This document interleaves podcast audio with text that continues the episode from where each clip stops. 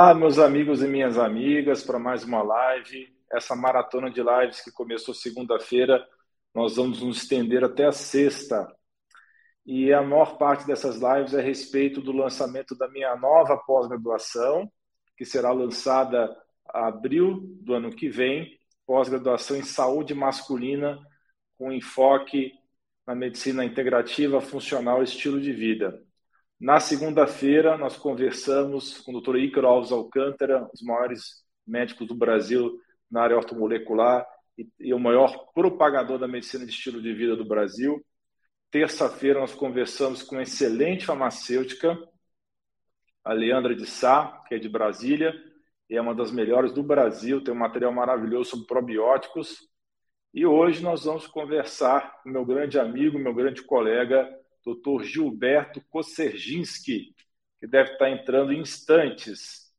Ele deve estar saindo agora do consultório e em breve estará se juntando a nós. Então, vou aproveitar esses instantes iniciais, que ele ainda não entrou, para alguns recadinhos. O primeiro recado é que esse QR Code que vocês estão vendo aí, vocês podem tirar foto com o celular e geralmente os celulares modernos ele já identifica o QR Code, já vai para a página correspondente. Esse QR Code é para você fazer parte do grupo do WhatsApp, referente a você ter as gravações das lives dessa semana para você para sempre. Não vai ficar disponível muito tempo no meu canal do YouTube nem no Instagram. Então, para você que quer ter as lives, que eu falo com esses grandes nomes da medicina e da saúde em geral, dessa semana, vocês deixem, por favor, é, tirem essa foto desse QR Code para vocês poderem entrar no grupo do WhatsApp e poderem ter acesso a esse material. O outro recadinho que eu queria dar para vocês é, se vocês conhecem um médico, uma médica, enfermeiro, enfermeira, nutricionista, é, fisioterapeuta, qualquer pessoa da área de saúde que precisa aprender mais sobre medicina funcional. Às vezes vocês podem conhecer médico ou alguém da área de saúde que é um bom profissional, é um profissional que quer se atualizar, mas que até o momento só conhece a medicina ortodoxa ou a área de saúde ortodoxa e quer entrar de uma maneira interessante nesse campo, na visão da pessoa que já tem bastante experiência como eu e dos meus professores do curso, divulguem para os seus colegas, para os seus amigos essa pós-graduação. Eu vou colocar aqui na tela de vocês o link para a compra antecipada do curso que vai sair ano que vem, um descontão especial por pouquíssimo tempo de 50% para esse curso, tá? Dessa pós-graduação. Então, o, o, cupom promocional eu coloquei no link aí para vocês no chat, o link e o cupom pro, é, promocional para vocês divulgarem para pessoas da área de saúde interessadas. Teremos vários módulos, o doutor Gil já entrou, já vou introduzir ele aqui.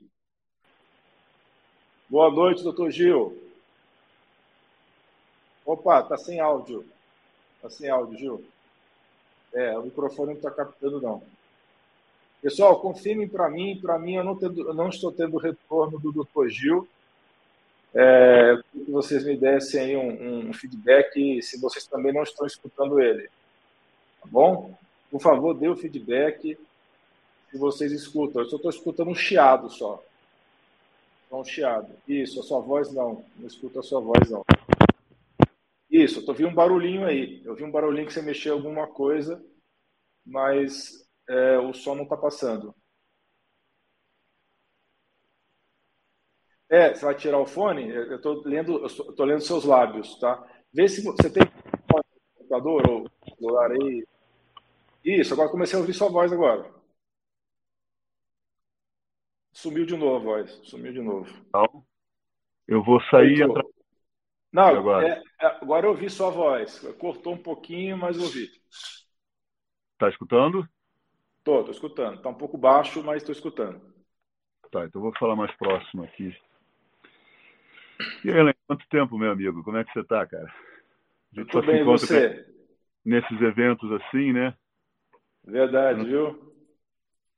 E... Mas a gente vai se ver em breve aí, né? Você vai vir dar uma palestra aqui em São Paulo, eu faço questão aí de, de prestigiar, né? A ah, palestra vai dar lá na, na APM. vou te pedir um, um, um favorzinho, fica mais uhum. no meio da tela, porque a gente está transmitindo também para o Instagram, e o Instagram corta as laterais. Um pouquinho mais para o seu lado direito. Aí, ótimo. Aí tá bom. Tá. Mas esse, aí você arrumou de novo o computador, a, o celular, agora. É, aí isso, mais um pouquinho, mais um pouquinho, mais um pouquinho só. Pronto. Agora você está centralizado. Beleza. Eu queria que você se é, identificasse para as pessoas e fala um pouquinho da sua história, Gil, é, na medicina, na medicina esportiva, na medicina canábica. E vamos lá então. Essa história é um pouco longa, né, cara? Eu tenho 20 anos de formado já, formei na Federal Fluminense e fiz cirurgia geral no começo, né? Só que eu tive um, uma, um acidente de percurso aí, tive um câncer de testículo e me tirou da cirurgia. Eu precisava, de alguma forma, me manter dentro da medicina. E, paralelo a isso, eu fiquei com muita sequela do, do câncer, né? Eu tive uma neuropatia periférica, ainda tenho, com muita dor. E a medicina tradicional, ela me medicava com medicações muito pesadas e eu, que eu ficava dormindo durante o dia e à noite ficava acordado com dor e não tinha a solução era pouco prática, eram muitas medicações, eram sete medicações para tentar segurar a dor e não segurava. E fora isso, eu tinha ganhado muito peso, eu saí de 80 quilos para 160, 150, 160 quilos por conta do câncer, né? Ele me fez uma castração química permanente. Então, além de ter a castração de um testículo, a quimioterapia destruiu o outro testículo, destruiu o tireoide e uma série de coisas. E, e, a medicina, como a gente conhece, tentava só tratar pela superfície até que me sugeriram que eu fosse fazer uma cirurgia bariátrica. E eu falei, não, mas eu não, vocês não tentaram quase nada comigo, vocês já estão largando a mão e em relação à dor eles queriam colocar marca-passo, bomba de morfina. Eu falei, calma, não, deve ter alguma outra solução. Eu comecei a estudar e vi que nos Estados Unidos a medicina funcional e regenerativa já estava bem, bem discutida, bem avançada e fui procurar saber se era viável naquela época estudar lá fora e foi perfeitamente viável. Foi quando eu fiz a IFRAM e o, e o, Instituto Serengenix da minha formação de medicina funcional regenerativa. Isso foi em 2011, 2012 em 2014 eu defendi o título da IFRAM, o mesmo título que você tem, de Fellow e de Board Certified. E de, desde essa época de 2014 eu comecei a trabalhar com, com medicina canábica também. Uma coisa muito inicial, muito de pessoas que conseguiam trazer isso de fora para poder usar, até porque no Brasil ainda estava muito embrionária a legislação. E, felizmente, hoje é, já está bem mais fácil o acesso à, à parte de cannabis medicinal.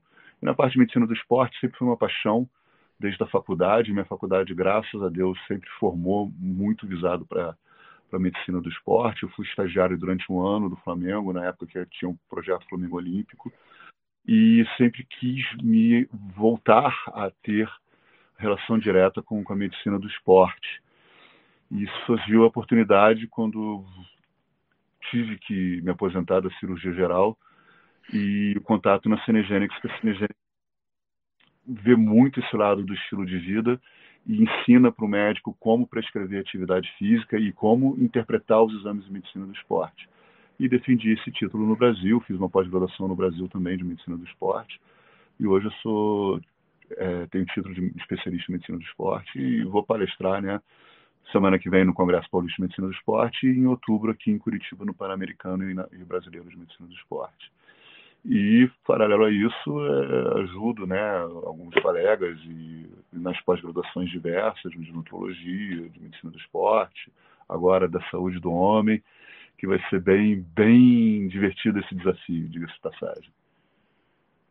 Não, eu preciso falar para o pessoal uma coisa, que um dos livros é, mais interessantes, mais importantes que eu comecei na minha jornada na medicina funcional foi indicação do Dr. Gil. O Dr. Gil me indicou um livro da Cenegenics, que eu comprei, e um livro muito bacana de dois volumes sobre medicina anti-aging, que até hoje eu tenho aqui comigo, ainda é referência. Então, o Dr. Gil, assim como o Dr. Ícaro, foram duas figuras aí muito importantes na minha jornada na medicina funcional. E você percebe um tema comum. Eu tenho várias histórias na minha família de desafios de saúde, né? Eu não tive nada grave como o Dr. Gil teve, como ele nos relatou aqui em relação ao câncer de testículo, mas eu tive problemas de saúde, a minha esposa também, meus, meu filho que nasceu com autismo. Então, todos nós médicos de medicina funcional temos uma história de superação e ficamos em algum momento na situação de paciente. E isso é, faz toda a diferença, porque humaniza mais a, nós como médicos e a gente tem esse olhar, é, parte desse olhar diferenciado que nós temos é devido a essa é, situação. E o doutor Gil não é exceção. O doutor Gil aí, grande referência em medicina em Curitiba e também em Rio de Janeiro. Você ainda está clinicando no norte? Você parou, né? Não, não. Estou focado aqui em Curitiba, eventualmente São Paulo e Rio de Janeiro estou me desfazendo aos poucos porque não não não tenho perna para tudo isso. não é dá. É complicado, né? É complicado.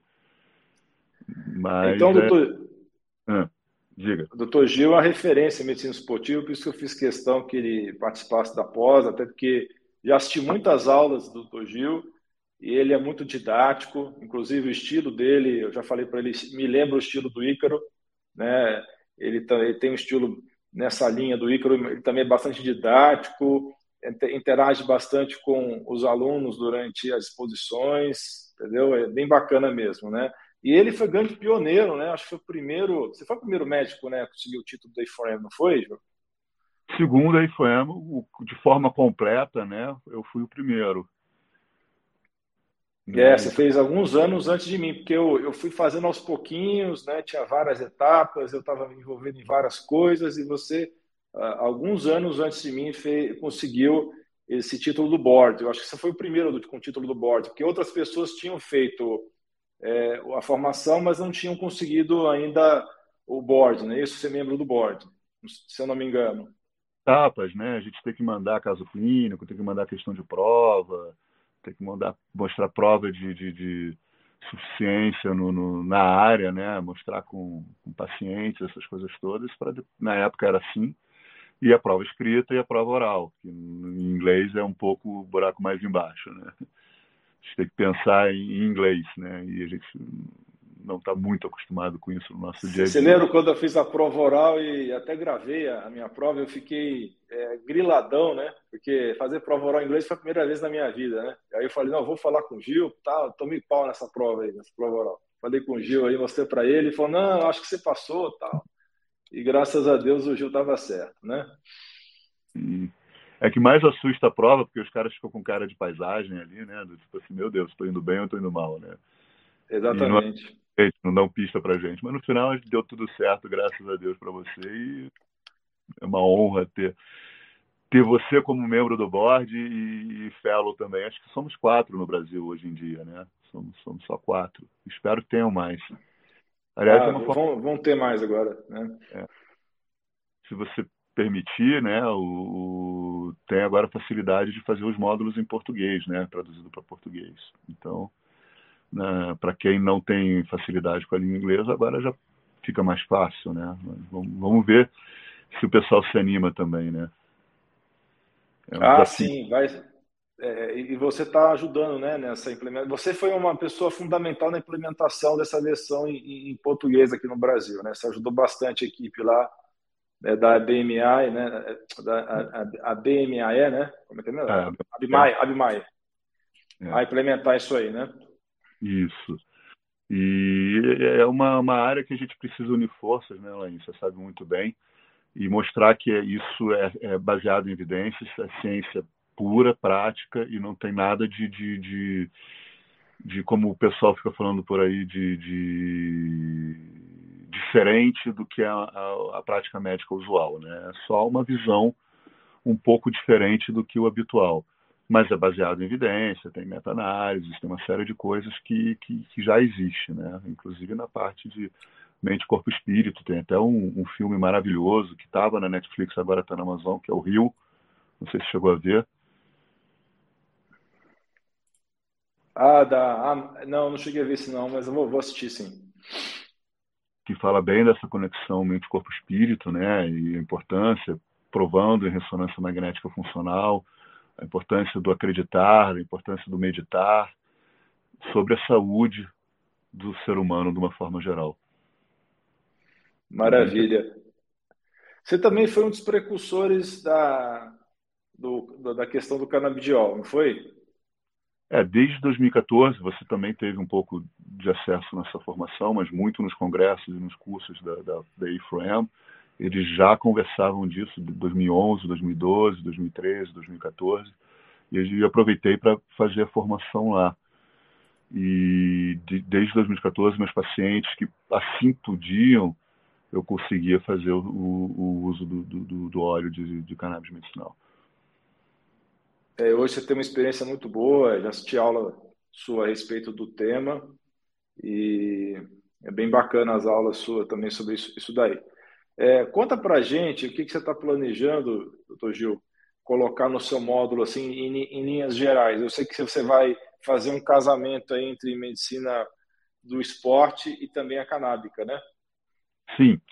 É, não sei quanto tempo de, de, disponível vou ter de horas, mas a ideia fala bastante de medicina esportiva e em relação à saúde masculina, né? E a gente tem estudos pioneiros, de, de por exemplo, do, do Whitehall em Londres, provando que os, os, trabalhadores de ônibus, né, que, são aqueles double decks, né, aqueles dois andares em Londres, os motoristas morriam mais cedo do que os cobradores que ficavam subindo e descendo a escadinha do ônibus. E isso já interessa diretamente, que na época eram todos homens, né, na, na, na década de 60. E isso influencia na saúde cardiovascular do, do, do, homem, né? principalmente que o homem tem envelhecimento cardiovascular mais precoce do que a mulher, porque a mulher tem proteção do estrogênio e só equivale ao homem depois da menopausa que não fazem reposição hormonal.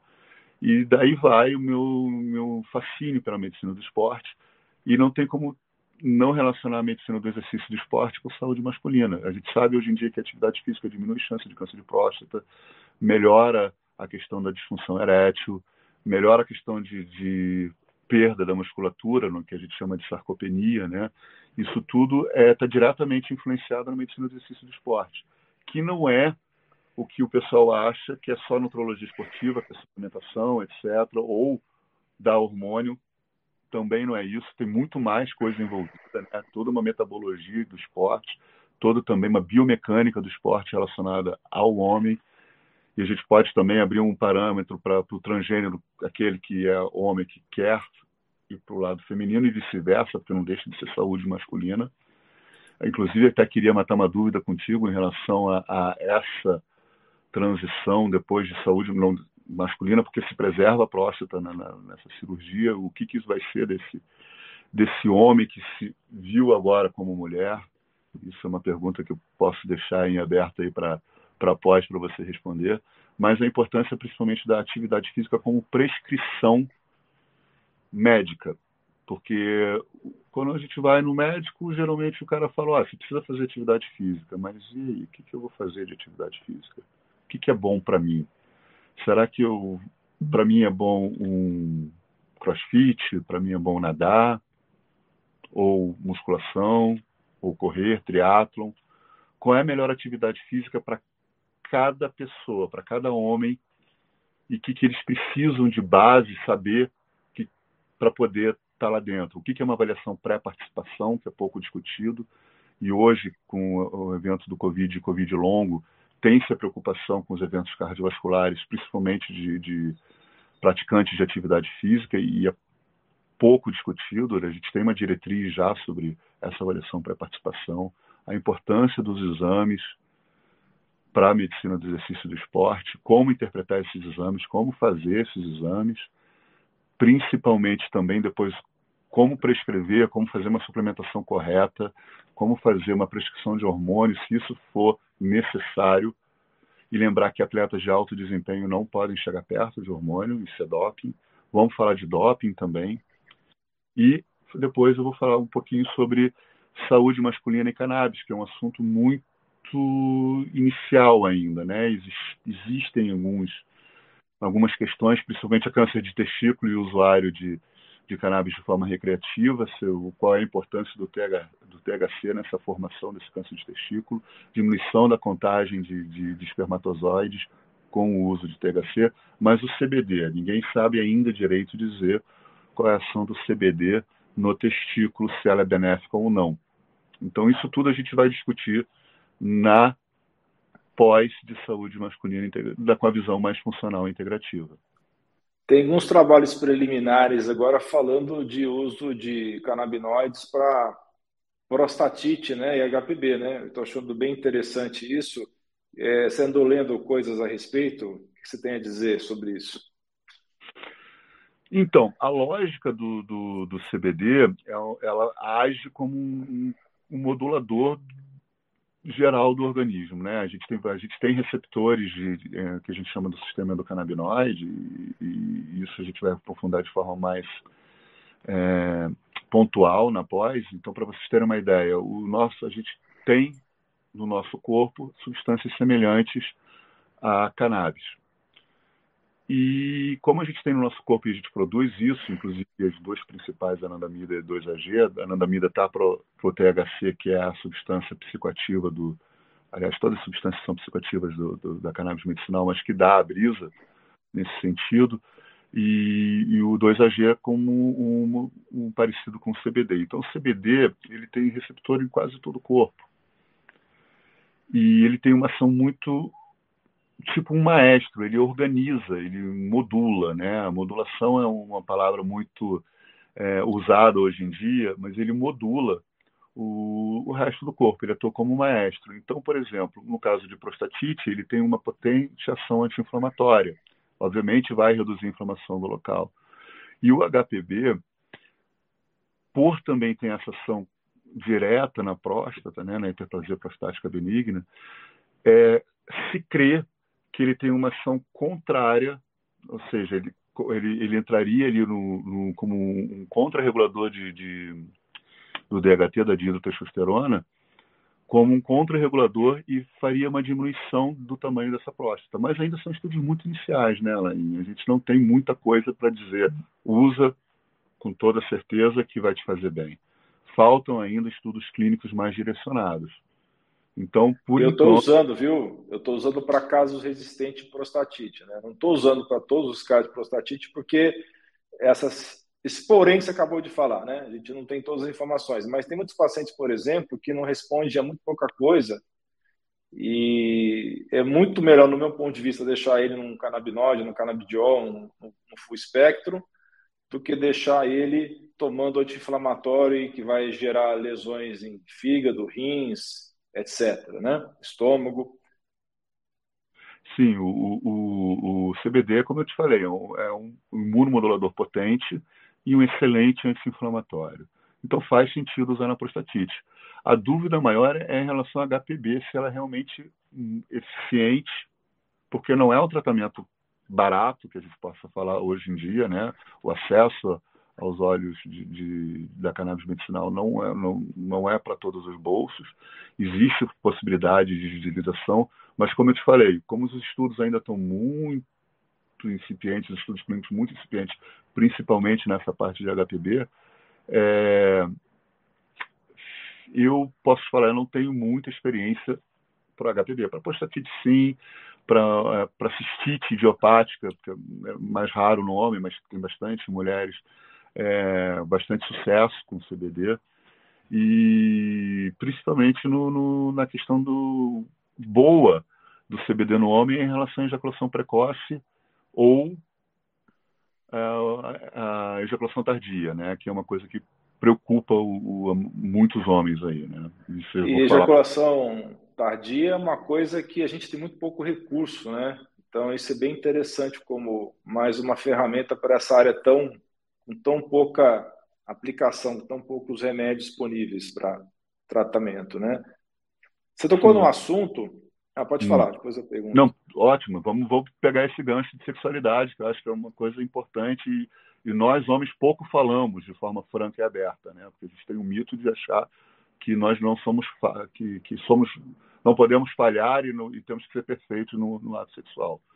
Né? Isso não é uma verdade. A gente tem problemas também, todo, todos temos problemas em alguma, alguma esfera no âmbito sexual, E a gente tem que discutir isso. E o principal problema masculino é a ansiedade, né? E gera ansiedade, gera ou a ejaculação precoce ou uma ejaculação tardia, né? Com certeza. É, qual é a tua experiência da ação sinérgica entre o canabidiol e a naltrexona de baixa dosagem? Porque eu já vi uns trabalhos falando que eles casam muito bem, né? Cada um age num sistema e que tem uma ação bem interessante em conjunto. Você já tem uma experiência boa com isso, ou literatura que você tenha lido?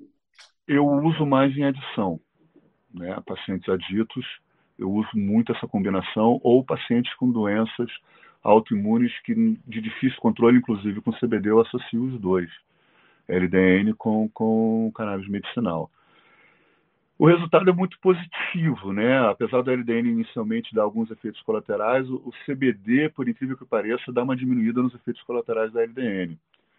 E a associação de diferentes é, formas de modular, a ponto de vista imunológico, ele leva a, a, um sucesso terapêutico melhor do que isoladamente. Eu sempre falo que o uso do CBD isolado, sem você preparar o terreno biológico, é, é como você conduzir uma orquestra sem músicos você não vai ter muito sucesso. E muitas das falhas da, da, terapia canábica é porque você pega um paciente ou muito espoliado, que nutricionalmente não tem é, substrato para o maestro conduzir, né? O, e isso atrapalha. E com relação à LDN, a LDN foi uma descoberta fantástica em termos de, de autorregulação do, do sistema imunológico, né? Além também de trabalhar diretamente no sistema opiáceo, né? Como antagonista direto, né? Então isso facilita bastante também no controle de, de ele é agonista antagonista na verdade a naltrexona, né? Depende de como o receptor é, é, recebe essa informação. Também não só no controle de doenças autoimunes, mas também no controle de dor, na compulsão alimentar, é, em recuperação de, de pós-operatórios mais complicados. A LDN tem bastante resultado positivo, né? Então você imagina, você trabalha com duas substâncias imunomoduladoras de forma sinérgica, e a cannabis medicinal tem essa característica, quanto mais sinergismo você colocar na cannabis medicinal, mais efetiva ela é, é o que a gente chama de efeito entourage. Então, é um recurso muito interessante, porém eu deixo para o último estágio. Eu não uso essa ferramenta logo de cara. Isso é, é ótimo, porque é, isso é uma coisa que você falou é fundamental. Eu vejo um pouco de modismo né, nas pessoas que não estudaram o assunto como você, e já querem sair dando canabidiol e outros derivados para todo mundo, né? Eu penso exatamente como você, você tem que cuidar do terreno biológico, dar uma cuidado no estilo de vida dessa pessoa, é, cuidado básico primeiro, né? E nunca utilizar essa ferramenta logo de primeira, né? Então, o que você falou aí é bem importante, bem interessante. Então, eu queria também. Ia falar alguma coisa? Pode falar. Não, não, estou só eu achei que você estava puxando o ar para falar alguma coisa. Mas, mas, enfim, eu quero te fazer uma pergunta que agora passou pela minha cabeça. Você que é da área de medicina esportiva, é, eu sempre recomendo a atividade física nos pacientes. Isso aí não sai nenhum daqui do consultório sem orientação. Mas é, me passou uma coisa pela cabeça agora, talvez você tenha uma resposta para minha pergunta. Existe hoje, cientificamente, algum tipo de orientação mais específica, assim, para a doença A, atividade física beta, para, para doença B, atividade física gama. Já está existindo essa, esse tipo de setorização ou ainda a coisa fica na, no, no, terreno de faço a atividade física que você mais gosta, que você mais se adapta? Então, a gente fala em medicina do exercício que melhor você se movimentar inicialmente, depois a gente adequar a sua necessidade, do que ficar parado. Então, qualquer coisa que você faça é melhor do que nada. Né? É, mas sim, a gente tem algumas indicações para entender do qual seria o melhor tipo de atividade física, etc. Vamos dar um exemplo do, do, de uma patologia que acomete 40% dos brasileiros, é, é pouco discutida, é mal conduzida na maioria do, das, das partes, é uma, uma patologia multiprofissional e multidisciplinar, que é a obesidade. Né? Então, a obesidade, de uma forma geral, já, já pega 40% da população, incluindo sobrepeso nessa história. É, quando a gente vai no consultório médico e o cara trabalha com obesidade, geralmente está acostumado a trabalhar com as drogas de obesidade, ou com dieta, ou com fitoterápicos, o que seja. E fala, eu quero que você se movimente, agora tá na, na, eu quero que você faça musculação e treinamento intervalado de alta intensidade. Só que o cara é um grande obeso. O cara, ele vai fazer esse tipo de coisa, ele possivelmente ou vai desistir ou vai lesionar. Então você tem que estimular esse cara a fazer pequenas coisas. Sair da cadeira o tempo todo. É, vai, vai, em vez de buscar iFood, vai buscar comida na esquina. Vai se movimentando. Se você por quê? Se eu jogar ele numa academia ou numa prática de exercício físico, atividade física é diferente de exercício físico, exercício é uma coisa regrada, atividade é qualquer coisa que você faça. Se eu jogar ele numa questão de exercício físico, numa academia ou num lugar que ele não se sinta bem, ele vai uma semana, duas, ele não vai ver o resultado em duas semanas, ele vai parar. Então, a gente tem que adequar a realidade desse paciente. Qual é o ideal de atividade física? Aquela que ocupe todas as valências possíveis: força, potência, flexibilidade, resistência e não existe uma atividade que feche tudo isso de forma ideal. Então você deveria mesclar atividades físicas. Vamos, por exemplo, vamos falar de um cardiopata, de um paciente que infartou. Existia um mito que ele não poderia, durante tanto tempo, fazer atividade física como um treinamento intervalado de alta intensidade. Hoje, na reabilitação cardíaca, a gente já trabalha com esse paciente fazendo treinamento intervalado de alta, alta intensidade, inclusive levando ele em região isquêmica, ou seja, faltando sangue naquele coração que já tinha um problema do infarto, para gerar óxido nítrico e gerar circulação colateral. Obviamente, isso é feito dentro do ambiente controlado, né? Não vai pedir para o cara correr sozinho na rua para fazer isso.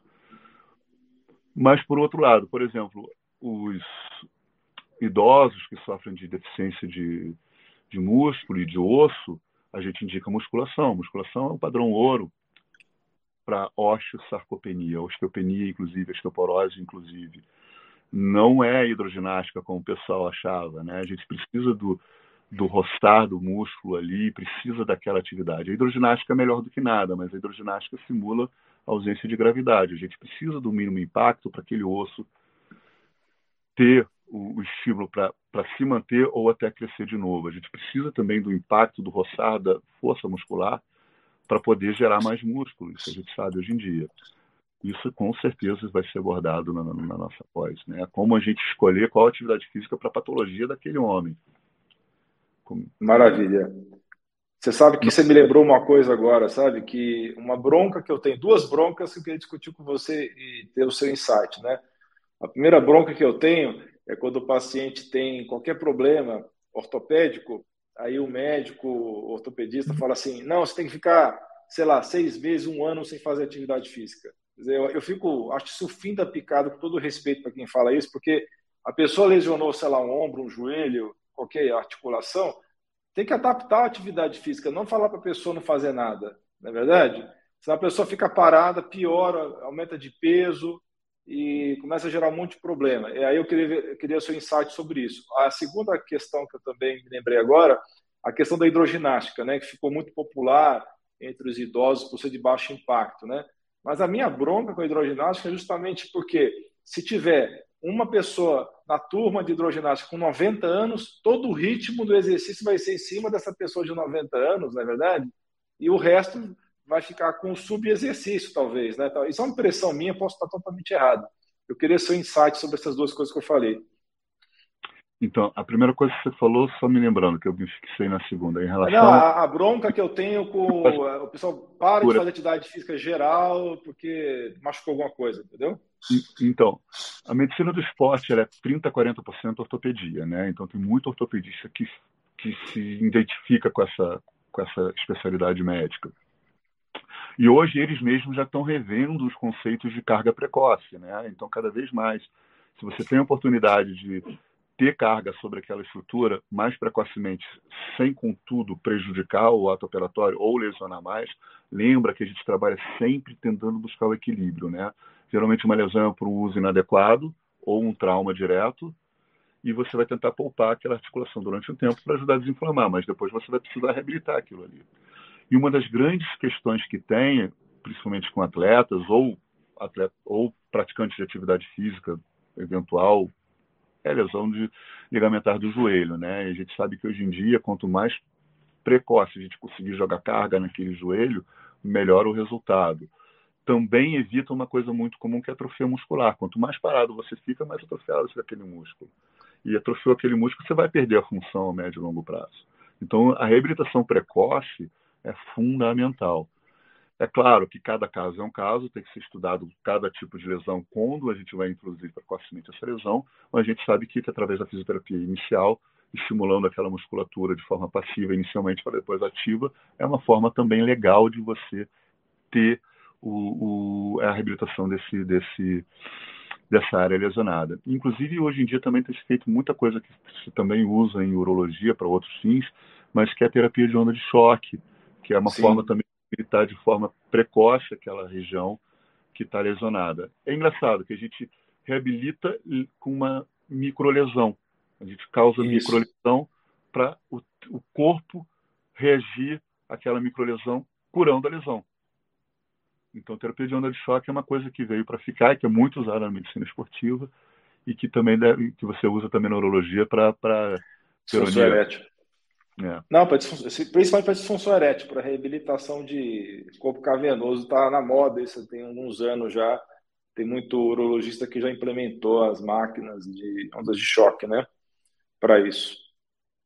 E, e, falando de disfunção erétil, é, a medicina do esporte, do exercício, como trata do cardiovascular como um todo, também vai tratar a disfunção erétil de forma bem. Com certeza. Direta, né? Sim. Então, é... então, a primeira prescrição que todo mundo deveria fazer é atividade física e nutrição. Todo médico deveria saber prescrever atividade física. Lembra que prescrever atividade física não necessariamente é ficar com, é, ir lá na academia e fazer o que o educador físico faz de forma brilhante, né? que é calcular a carga, acompanhar o treino, fazer a evolução daquele. Que isso quem faz muito bem feito é o educador físico. Assim como quem faz dietoterapia de forma muito adequada é o nutricionista. Eu acredito muito na equipe multiprofissional e multidisciplinar. Porque não, sozinho, com certeza. Eu não, eu, não, eu, eu não tenho perna, como falei, para dar conta de tanta coisa com o paciente e responsabilidade direta. Né? Essas profissões existem porque elas são extremamente necessárias para o apoio direto à saúde. Né? Então, essa história de achar que nós somos super-heróis como médicos e temos que dominar tudo não funciona. Não, pois é. Então, isso você falou aí da reabilitação precoce, caso, caso, a caso, né? Tem que ser analisado isso daí direitinho.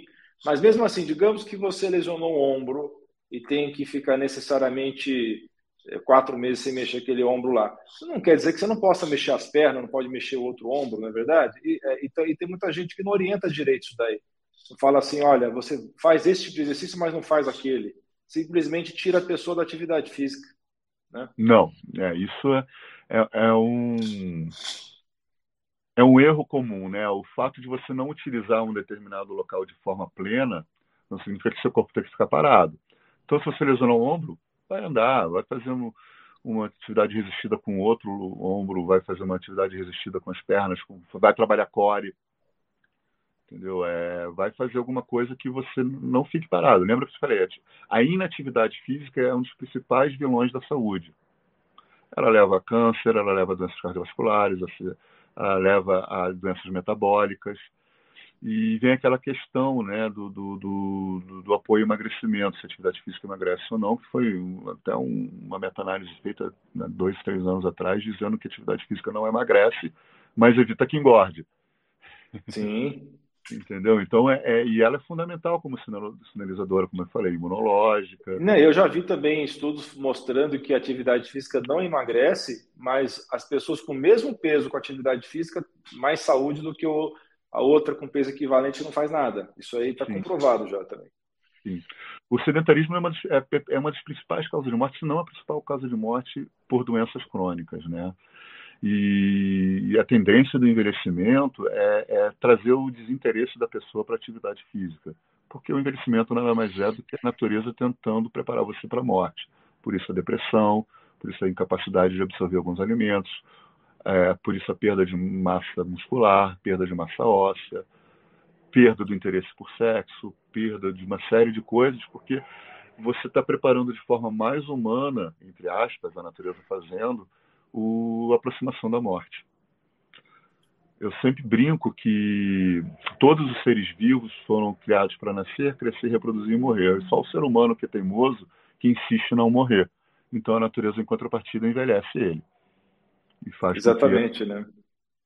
E atividade física é uma delas. Se a gente não faz atividade física, a gente tende ao envelhecimento precoce. Seja você Exatamente. com 5 anos de idade ou com 60, 70 anos de idade. E, é, obviamente, a gente vai adaptar a atividade física que mais cabe a você, né, ao indivíduo. E com relação à sua segunda pergunta, em relação a. Não, é, foi uma observação que eu fiz. É, você lembra da segunda que eu fiz? Lembro, em relação à hidroginástica. Ah, tá. é.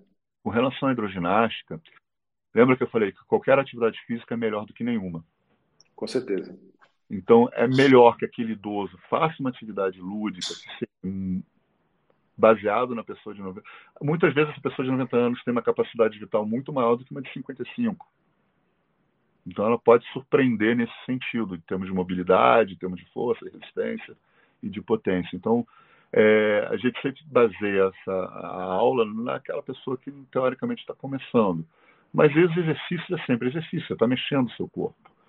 Tem um estudo muito interessante feito em idosos, obviamente isso foi feito na China, que fala do Tai Chi Chuan. O Tai Chi Chuan, para quem já praticou ou quem pratica, é extremamente difícil. Você precisa de muita força para fazer Tai Chi Chuan.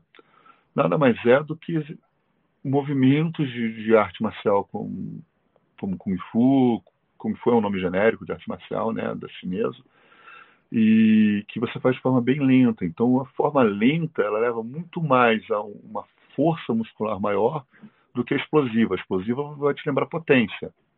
Mas força, que é a principal valência do ser humano, sem força você não faz nada na vida. Você, ah, mas eu gosto de correr, mas sem a força você não consegue correr.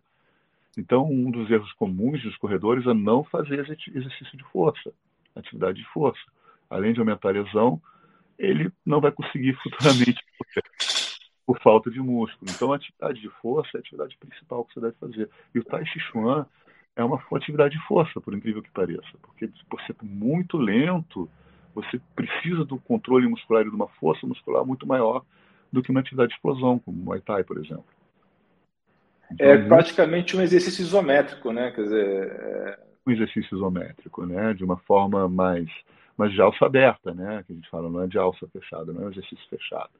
Você tem a, a, a, parte livre do membro, né? Você fica com o membro livre, a, a parte perpendicular livre. Um exercício de alça fechada, isométrico tradicional, ele já é de alça fechada, né? Então não, não tem isso. Esses conceitos a gente vai abordar na pós com certeza. O que, que são os tipos de exercício, como as nomenclaturas a serem usadas, como utilizar isso na parte prática do dia a dia. Maravilha. Tem um pessoal aqui te cumprimentando, a Marisa Silva, te hum, desejando proteção. Instagram acompanhando, então não estou conseguindo enxergar muita coisa. Aqui, ó. Ah, obrigado, Marisa, obrigado mesmo. Muito bem. Então, a gente já está começando a evoluir nessa determinação de que tipo de atividade física é apropriada para cada doença. Né? Apesar disso, uma coisa que eu oriento sempre meus pacientes é comprar um pedômetro e tá contando pelo menos 4 mil passos por dia, que é a coisa mais básica que uma pessoa pode fazer. Né? Por mais que ela não seja fisicamente ativa, ela pode andar, seja na redondeza da casa dela, no quintal. Então, isso já é um bom começo para atividade física, né? Contar 4 mil passos por dia. Obviamente, eu valorizo muito o exercício de força, mas tem muita gente que tem resistência e que no começo é, para sair do lugar, isso já é um bom parâmetro, não é mesmo? Você faz exercício de força sem pensar, né? As pessoas é, pensam no exercício de força como musculação, ou crossfit, ou uma coisa ou funcional. Mas o, a ideia do exercício de força, por exemplo, subir uma escada. Levantar da cama é um exercício de força. Você trabalha core aí.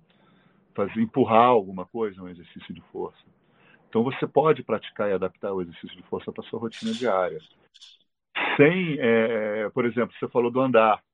O andar você pode e deve andar. Se você mora num andar alto, você pode tentar subir o máximo possível de escadas. Você está fazendo força e exercitando a parte cardiovascular associada. Então tem várias formas de você adaptar para aquele que não quer necessariamente fazer um exercício físico e sim uma atividade física. É, o exercício físico é uma coisa mais planejada, é uma rotina, uma coisa que tem um planejamento em cima. E atividade física é uma coisa que você faz no seu dia a dia. Então, é muito importante esse conceito, você fazer uma atividade física. 4 mil passos é o mínimo. A American Heart Association sugere 10 mil passos como preventivo. Mas nem todo mundo tem como fazer esses 10 mil passos no seu dia a dia. O ideal seria que fizesse esses 10 mil passos. Mas 4 mil Isso. É, eu começo com 4 mil para quem está totalmente inativo, depois eu recomendo os 10 mil, exatamente como você falou aí. Né? E, e, e tem uns, uns, canais no YouTube interessantes, não sei se você já viu isso, que o pessoal ensina a fazer musculação com toalha. Eu acho isso o máximo, né? Isso aí traz uma flexibilidade para a coisa impressionante, né? Porque as pessoas às vezes deixam de fazer atividade física porque falam que não tem dinheiro, porque não tem tempo, ou porque não tem equipamento. Ou seja, até uma toalha você pode usar para fazer esse de força, né? Qualquer coisa, um quilo de, de, de alimento você pode usar. É, é, é, o, o, a gente tem que buscar facilidade, adaptação da atividade física para a rotina diária. Assim como a nutrição também. Não adianta a gente prescrever é, uma dieta perfeita com chia colhida pelas feiras mancas do Sri Lanka, se não é a realidade uhum. da gente. Se não é a realidade do dia a dia daquele, daquela pessoa, ela não tem como fazer aquilo, você tem que adaptar a melhor forma possível. Isso sim é um processo terapêutico. Não adianta a gente fazer um, imaginar o que seja ideal que a literatura traz, quando na realidade é outra. E, e tratar a pessoa, tratar o paciente, o cliente, se você for da área de enfermagem, ou como você quiser chamar aquela pessoa que te busca ajuda, é, é trazer da realidade dela o que ela pode fazer. E aos poucos introduzindo o que você conseguiria ser o ideal. Esse seria o, o, o, santo grau da saúde, né? Você adaptar a realidade daquela pessoa às coisas que você julga ideal. Então é possível fazer isso, só que como muitos profissionais é, ainda não não estudaram o suficiente, ou não viveram o suficiente, ou não, não fazem questão de se pôr na condição, uma questão única de empatia com a pessoa que está te procurando ajuda, é, simplesmente falam, não, se não quer fazer isso, paciência, o problema é seu, entendeu? E não é bem assim. A gente sempre consegue adaptar de alguma forma a realidade da pessoa e efetivamente trazer o que é a nossa função enquanto médicos, que é trazer o conforto, né? não é necessariamente a cura, mas o conforto e prevenir doenças, que é para que a gente foi realmente cunhado como profissional. Temos uma pergunta aqui da Sidney, que perguntou no Instagram, e eu acho que eu sei qual é essa resposta, mas eu quero ver a sua, a sua resposta. Osteopenia, a musculação é a melhor atividade física? Osteopenia, sim, a musculação é, é melhor indicada né, para o auxílio, até porque musculação, quando bem feita e bem prescrita pelo educador físico, você vai ter não só a parte do impacto sobre o osso, sobre a, a, o atrito do músculo e do tendão sobre o osso, mas também liberação de hormônios como testosterona e GH, que isso também auxilia na, na, na fortificação desse osso, né, nesse processo de tentativa de reversão da osteopenia. Para mim, é a melhor atividade nesse sentido. Também, eu concordo com você. É óbvio, como você falou, tem várias maneiras de trabalhar os músculos que não sejam as maneiras mais óbvias, né? Você deixou bem claro isso, é, isso é fato, né? Indiscutível. Mas a musculação, eu, eu acho que a grande vantagem dela é que você consegue fazer muito trabalho muscular em um tempo relativamente curto de tempo, se você estiver bem orientado e se souber o que está fazendo, né? Sem se machucar, com uma boa mecânica de exercício, né? É um exercício muito bom e que é muito controverso hoje em dia, mas se você já tem um mínimo de treinamento, se você já tem uma articulação adaptada, se você já tem uma musculatura razoável e tem nenhuma contraindicação do ponto de vista cardiovascular, é o crossfit, né? Então, o crossfit é uma atividade bem completa. Só que muitas vezes ela é conduzida de uma forma que leva à lesão, né? Ou, ou a personalidade, você tem que escolher também a atividade física de acordo com a personalidade do seu paciente, né? O paciente que é muito competitivo, ele tende a se lesionar mais no crossfit. Mas em si, a ideia do crossfit é um, é um, é um, uma atividade física, um exercício físico, e hoje em dia é um esporte muito interessante por mexer com todas as valências do, do, da atividade física. Não, sem dúvida. É, exatamente o que você falou, a questão do crossfit é muito cultural, né? É, não é o exercício em si que é feito, mas é, é, é, o tipo de cultura que se criou no meio dessas academias de crossfit, né, esses estúdios de crossfit, porque existe essa competitividade essa coisa de você ter desempenho rápido, ter que fazer tudo correndo, e é aí que as lesões acontecem. Né? Por isso que ela, ela ganhou essa fama né, de dar muita lesão. É, e varia muito da personalidade também do indivíduo. Né? Se é um, uma pessoa já competitiva por natureza, por melhor que ela esteja, ela sempre vai tentar ir acima do limite, né? E acima do limite é ruim. Eu brinco que o atleta profissional ele se cuida mais do que o atleta amador, né? O atleta, o, o praticante de exercício físico não profissional, porque o, o, o profissional ele, tem, ele, ele sabe qual é o limite dele, ele trabalha dentro do limite dele, porque se ele se lesionar ele perde uma competição. E se ele perde uma competição, ele perde o recurso dele de vida, né? E já o, o cara que trabalha como advogado ou ele trabalha um trabalhador normal que trabalha as 40 horas por semana e ainda vai fazer uma academia e ainda quer entrar num processo competitivo, essas pessoas geralmente elas não, não respeitam o limite do corpo e acaba se lesionando mais e trazendo mais problemas relacionados à atividade física. Mas isso é muito mais uma questão de orientação, que falta essa orientação, principalmente dos profissionais de saúde, do que necessariamente um problema. Então a gente tem que chegar para essa pessoa e falar, cara, calma, não é assim. Vamos mesclar as atividades físicas, vamos fazer é, um pouco de cardio, um pouco de musculação, um pouco de flexibilidade, um pouco de potência, que isso que seria o ideal das atividades físicas. E não fazer atividade física todo dia. Todo mundo acha que tem que fazer atividade todo dia. Não.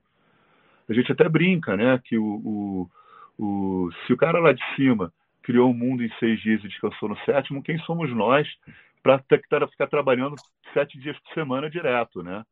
E atividade física não deixa de ser um trabalho, né? Aliás, é um trabalho, só que a gente não interpreta como trabalho de forma financeira no, no caso amador, mas é um trabalho. Você está mexendo no corpo, você está gerando energia. Gerando energia chama trabalho. Isso, é um conceito de física, né? Todo mundo que estudou segundo Sim. grau lembra disso, né? É então, perguntinha aqui para você aqui, ó. O que, que eu acho do aparelho elíptico? Eu acho ótimo, é um, para quem tem problemas de mobilidade, excelente. E lembra que eu falei, o elíptico, é, como qualquer atividade física, ela é fundamental. Se você não tem capacidade ou tem alguma restrição ou, ou não gosta, por exemplo, de correr ou não gosta de, de subir escada, o elíptico é uma alternativa muito boa. Ele mobiliza, se você fizer de forma correta, o corpo como um todo. Se você jogar carga correta, você vai ter é, movimentação boa da, do, do membro inferior e trabalha bastante cardiovascular. O elíptico é uma alternativa bem viável, principalmente para aqueles que têm algumas restrições à corrida, à bicicleta, à subida de escada, são as mais tradicionais em academia, né? Deixa eu te fazer uma pergunta a respeito da questão da flexibilidade. Né? A gente sabe que o Pilates é uma atividade bem interessante porque trabalha força e trabalha flexibilidade. Né? Uhum. É, o que você tem para me falar a respeito de estudos? Porque é, de vez em quando eu leio estudos sobre essa, essa área, mas você é um especialista em medicina esportiva, sabe bem mais do que eu. É, essa questão da flexibilidade é muito falado em estudos científicos também, ou simplesmente a, a, o foco é só é, essa coisa de cardiovascular e força? O que, que eles estão falando sobre a flexibilidade é, no trabalho aí físico? Então, a gente fala muito de força, né? Porque força seria a valência fundamental. Mas nada adianta você ser extremamente forte se você não tem um mínimo de flexibilidade. Você não vai conseguir mexer aquela musculatura, você não vai conseguir trabalhar aquela musculatura. Flexibilidade também é um processo de, de treino. Flexibilidade seria a força do tendão, seria a, a, a lubrificação da articulação. Se você tem tendões que são flexíveis e são fortes, você vai suportar aquela musculatura porque as pessoas geralmente confundem né, um músculo forte com um tendão forte. E a gente sabe que muitas vezes as pessoas que só ficam relacionadas à hipertrofia daquela musculatura e não faz o acompanhamento da flexibilidade, da capacidade elástica do tendão, ou seja, da força do tendão, de uma forma bem leiga, você lesiona aquele músculo. Você rompe aquela musculatura. Então, existe sim trabalhos sobre flexibilidade e qualidade de vida. O Pilates é extremamente interessante como atividade física. Ele conseguiu trazer é, trabalhos não só sobre flexibilidade e força, mas também de posicionamento do core. Mas é uma atividade física, um exercício físico, na verdade, de pouca acessibilidade hoje. Né? Não é qualquer pessoa que consegue pagar de forma adequada o Pilates. O ideal é que você faça no mínimo duas vezes por semana o Pilates. O que não pode fazer, o que, que é um grande mito, né? Fazer, trabalhar flexibilidade de forma intensa depois que você faz uma atividade física de hipertrofia. Você não consegue trabalhar isso de forma adequada. Você pode aquecer aquele tendão, mas trabalhar flexibilidade de forma precisa, você precisaria de trabalhar de forma isolada, numa aula isolada com uma aula de flexibilidade. Então, por exemplo, quando você acha que você está fazendo atividade de flexibilidade na musculação, você está meramente ativando aquele tendão, mas não está trabalhando flexibilidade propriamente dita. Então, isso é um mito também que tem, né? Que o pessoal fala, ah, tem que alongar. Esse alongamento é muito mais para um aquecimento tendíneo do que para trabalhar esse tendão de forma flexível. Então, você precisaria, por exemplo, de uma aula de pilates específica de flexibilidade. Você precisaria de uma aula de flexibilidade, de alongamento específico. O que, que você recomendaria? Assim, existe uma proporção, por exemplo, para cada X dias de musculação, tantos dias de exercício de flexibilidade? Existe uma recomendação nesse sentido ou não é uma coisa empírica ou caso a caso? Assim, obviamente, cada caso, caso a caso, né? A gente tem que respeitar o indivíduo e a necessidade do indivíduo. Às vezes ele precisa muito mais trabalhar flexibilidade do que uma hipertrofia. Mas geralmente, para cada quatro dias de hipertrofia, eu sugiro um dia de flexibilidade por semana. E seria e o Pilates, pode... é isso? Hã? Seria o Pilates, essa flexibilidade? Pode que... ser Pilates, pode ser dança, pode ser é, aula de alongamento propriamente dito uma arte marcial com uma ênfase maior em flexibilidade, a aula de circo, tem tanta coisa que você pode trabalhar só a flexibilidade de forma completa, né? Depois, entendeu? Você complementar com outras coisas nos outros dias da semana, que não, não tem uma atividade específica. Se você fizer exercício específico para flexibilidade durante uma hora por semana, está bem. Maravilha. Ótima dica, pessoal. Muito pouco se fala sobre isso, né? Pelo menos eu, eu não vejo as pessoas comentando muito sobre isso, né? Sobre flexibilidade. É, é, movimento, né? Flexibilidade é movimento. Quanto maior a amplitude do movimento, mais forte você tem aquela articulação e aquele tendão. E com isso você consegue trabalhar melhor o, o, o tendão. Então, por exemplo, dançarinos, bailarinos, né? Se, se a gente fala, se, se você for ver, vamos falar de saúde masculina. O bailarino, é um cara que trabalha todas as valências da atividade física. Ele é forte, ele é potente, ele é flexível, ele é resistente. Mas tem preconceito, porque é balé. Sim, sim. É isso que eu ia falar, né? É engraçado que o cara mais completo é o que mais é até ridicularizado às vezes, né? Pois é. Então, assim, atividade de circo, uma arte marcial bem feita, né? Não, não só com quando a gente fala bem feita, bem orientada, você vai trabalhar bastante flexibilidade, é necessária para a arte marcial. É, hum, de, uma forma geral, todas as atividades que você vai fazer, você vai precisar da valência de flexibilidade em algum momento. Então é bom trabalhar ela pelo menos uma vez por semana. Maravilha. Excelente dica aí, pessoal. E essa perguntinha aqui do Bugoiano, que é um cara bem bacana aí. Conheço bem. Ah, Calistenia é também uma forma de exercício físico bem completo, né? E, e também está voltando a, a, a, em voga, né? É, ela não, não, ela teoricamente ela serve para iniciantes, medianos e avançados e é, de uma forma geral, o problema da calistenia para quem está começando é o grande desafio, né? Porque você trabalha com o próprio peso do próprio corpo. E isso, para quem está começando, às vezes não é um grande estímulo. Então, para quem já tem um pouco mais de, de, de prática em atividade física, a calistenia é uma atividade completa. Eu tenho um amigo, médico inclusive, cardiologista, que ele teve uma lesão séria de ombro e o grande sonho dele era fazer uma parada de mão. Porque ele não conseguia, ele tinha uma restrição de movimento no ombro e ele conseguiu resolver isso com calistenia. E ele é um praticante de calistenia e ele hoje faz a parada de mão sozinho, sem apoio, sem ninguém, ele consegue fazer. Então a calistenia é uma baita de uma atividade física que trabalha bastante da valência, de todas as valências que a gente falou. Maravilha. Bem, eu vou dar mais um recadinho rápido aqui. Pessoal, vocês estão acompanhando essa live ao vivo.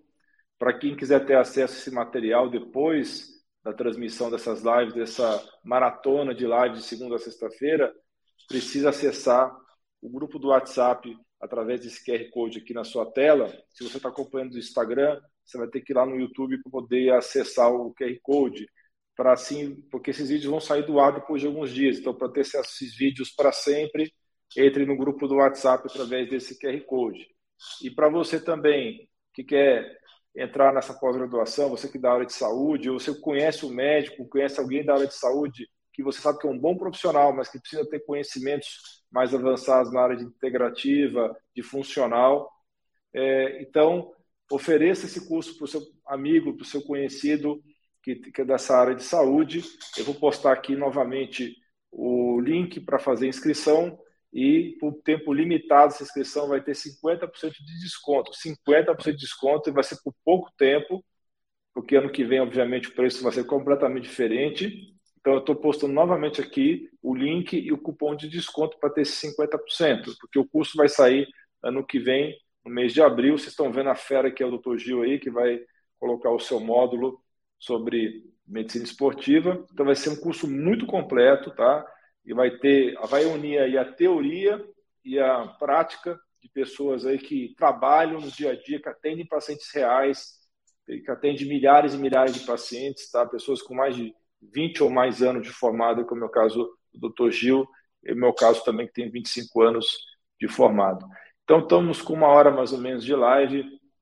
É, você quer é, falar mais alguma coisa aí, as suas últimas palavras aí, para também não tomar muito seu tempo? Você tem sua família, tem seus afazeres?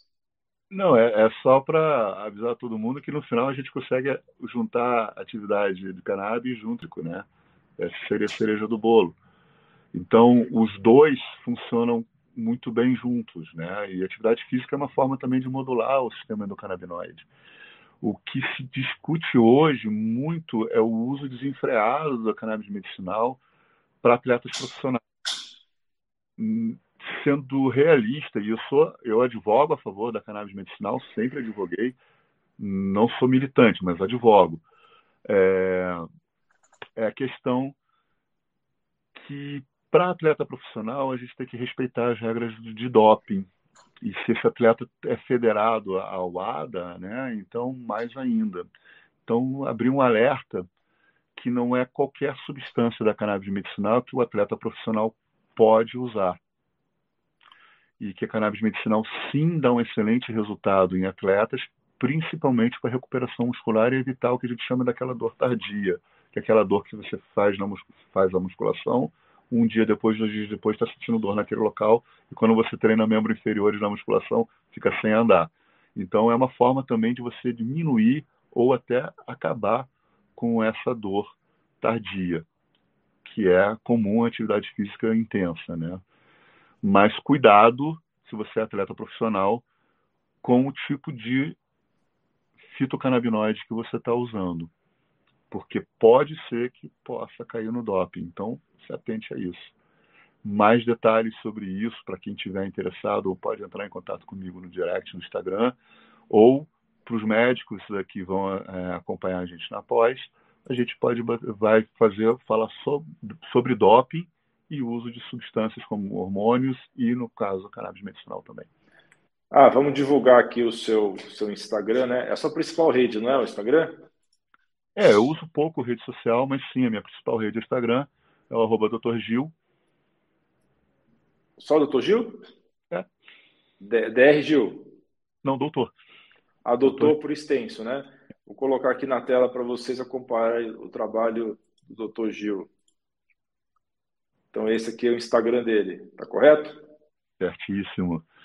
E estou à disposição de quem quiser matar dúvida, se eu puder ajudar. É claro que a gente não pode, você deixa isso bem claro, a gente não pode fazer uma consulta de forma informal, né?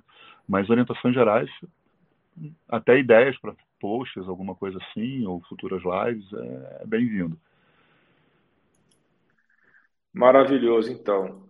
Então, eu queria agradecer a você de coração pela sua participação aqui na live e também de coração por estar participando dessa pós aí. Eu fico muito feliz de ter você, meu querido amigo e profissional tão competente, excelente professor, estar participando desse projeto. Para mim é especial isso daí, tá bom? Eu que agradeço muito de coração, meu amigo. E, e você sabe que a gente acredita nas, nas mesmas coisas e se a gente pode passar isso adiante, é um não só uma função, mas um prazer grande, entendeu? E uma, uma realização de missão de vida. Né? Não é, a gente recebe o título de doutor, né? E a gente esquece o que significa esse título, né? Doutor vem do ensinar, de docere. Então, a gente deixa isso para trás e se atenta só à prescrição e a gente deixa de fazer a essência da nossa profissão, que é ensinar. Então é um, uma honra e um prazer enorme poder contribuir de alguma forma com tudo isso que está acontecendo. Bem, pessoal, é, agradeço de coração vocês estarem acompanhando ao vivo. Vou me despedir aqui de vocês. Um grande abraço e um beijo no coração de todos vocês. Deixa eu dar, dar, dar o seu tchauzinho aí. Muito obrigado, gente. Obrigado mesmo. E conte com a gente, porque a gente puder ajudar, a gente vai ajudar com certeza e gratidão por tudo, né? aquela gratidão sincera e que lembra que a saúde não é só física, ela é mental espiritual, então a gente sempre tem que buscar alinhamento desses três. Muito obrigado mesmo, gente.